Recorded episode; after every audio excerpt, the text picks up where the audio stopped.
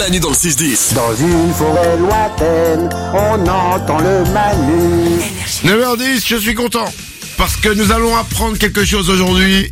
Et tout le monde, je pense, honnêtement, s'est posé la question ce week-end. C'est quoi donc que c'est ces trucs de méga bassines Tout le monde en a entendu parler, on a vu qu'il y avait des affrontements contre les méga bassines, mais on sait pas ce que c'est, on n'a pas compris. Et tout à l'heure, j'ai dit à Balou, est-ce que tu peux nous expliquer Tous les jours à 9h10, il répond à vos questions que vous lui posez par message vocal sur l'application Mali dans le 610. Et bien aujourd'hui, il va répondre à ma question et je suis content. Juste avant de s'écouter Malay Cyrus, Valou, c'est à toi. Alors, déjà, je vais vous dire ce qu'est une méga bassine. En fait, c'est une retenue d'eau. Il faut imaginer, c'est un peu comme une piscine géante. C'est l'équivalent de 300 piscines olympiques. Donc, c'est- 300? Ouais, c'est vraiment, Oh. euh, c'est des- c'est vraiment géant. C'est Mais des, en superficie ouais, ouais, c'est, euh, oui, c'est des énormes. En fait, c'est un, une énorme cratère à ciel ouvert, si tu veux. On recouvre d'une immense bâche pour que l'eau Attends. ne s'infiltre pas dans le C'est sol. 50 mètres une piscine olympique, donc c'est euh, 300 fois 50 Ouais, ouais, c'est énorme. C'est un champ entier, quoi, qui, euh, qui sert au, qui sert C'est au un- stockage de l'eau. Oui, C'est 1500 mètres quoi, c'est ok d'accord. Ouais, ouais, c'est- non, mais ça peut, je suis d'accord que c'est, c'est énorme. Ok. Et en fait, on les alimente, dans l'idée, on les alimente en hiver avec l'eau de pluie qui tombe, mais surtout avec de l'eau qu'on va puiser dans les nappes phréatiques. Parce que D'accord. c'est le moment l'hiver où elles sont au maximum, les nappes phré- phré- phréatiques. D'accord. Et l'idée, c'est de stocker cette pour qu'en été, au moment où on a des risques de sécheresse, on puisse arroser les champs pour éviter que les, les cultures se perdent, quoi. Mais ces nappes phréatiques d'avant, on les utilisait ou pas? Bah, Ou ces nappes phréatiques, en fait, en été, on puisait, tous les agriculteurs pouvaient puiser dedans. Tu Ah, vois, ok. tous. Sauf que là, le problème, euh, ce qu'on dénonce, euh, ce que dénoncent les, les opposants, c'est que c'est plutôt pour les gros agriculteurs. Ces, bassines, elles vont servir aux gros agriculteurs. Et pourquoi elles servent pas pour les autres aussi? Bah parce que ça, ça rend l'eau une ressource rare et privée. Ça privatise un peu l'eau en fait, puisque c'est les gros agriculteurs qui se sont mis ensemble et qui ont financé ces méga bassines en partie.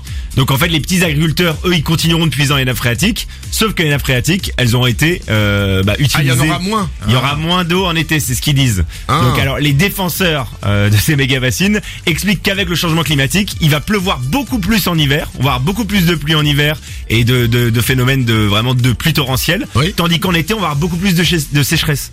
Donc eux disent bah voilà on construit une méga bassine pour euh, pour éviter ce souci. Quoi. Mais si on faisait pas de méga bassines, l'eau des nappes phréatiques, elle serait quand même là, en dessous. Alors c'est ce que disent les défenseurs, c'est que ça va épuiser les, les nappes phréatiques et que l'eau euh, continuerait d'être là euh, en sous-sol. Mais il y, en- il y en aurait il y en aurait moins quoi.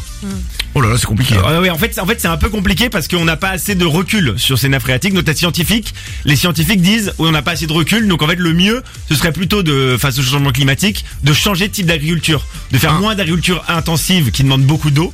Parce qu'en fait, c'est ça, les méga bassines, Ouais. ça sert à faire des- du maïs ou pour, pour nourrir le bétail. D'accord. en fait, ils disent, il faudrait changer d'agriculture et faire plus de Ah, plus coup, d'agriculture si on mange moins de viande, il y a besoin de moins euh, d'é- d'élevage. C'est Et S'il y a exactement besoin de moins d'élevage, il y a besoin de moins d'eau. Ouais, c'est exactement ça. Ok. Et là, ça favorise les gros, gros agriculteurs au, détriment des petits. Donc en fait, ceux qui sont pas contents, c'est tous les petits agriculteurs qui sont allés manifester. C'est les petits agriculteurs et c'est les, les écologistes qui disent qu'on sait pas et qui disent aussi que dans ces méga bassines, l'autre souci, c'est qu'il y, a- il y a entre 30 et 60% de l'eau qui va s'évaporer. Parce que forcément, elle est retenue, elle est plus en sous-sol. Ah en oui. sous-sol, elle s'évapore pas. Là, elle va s'évaporer, donc on va, il va y avoir aussi des pertes d'eau. Ah, Donc, a- faire des méga bassines sous la terre.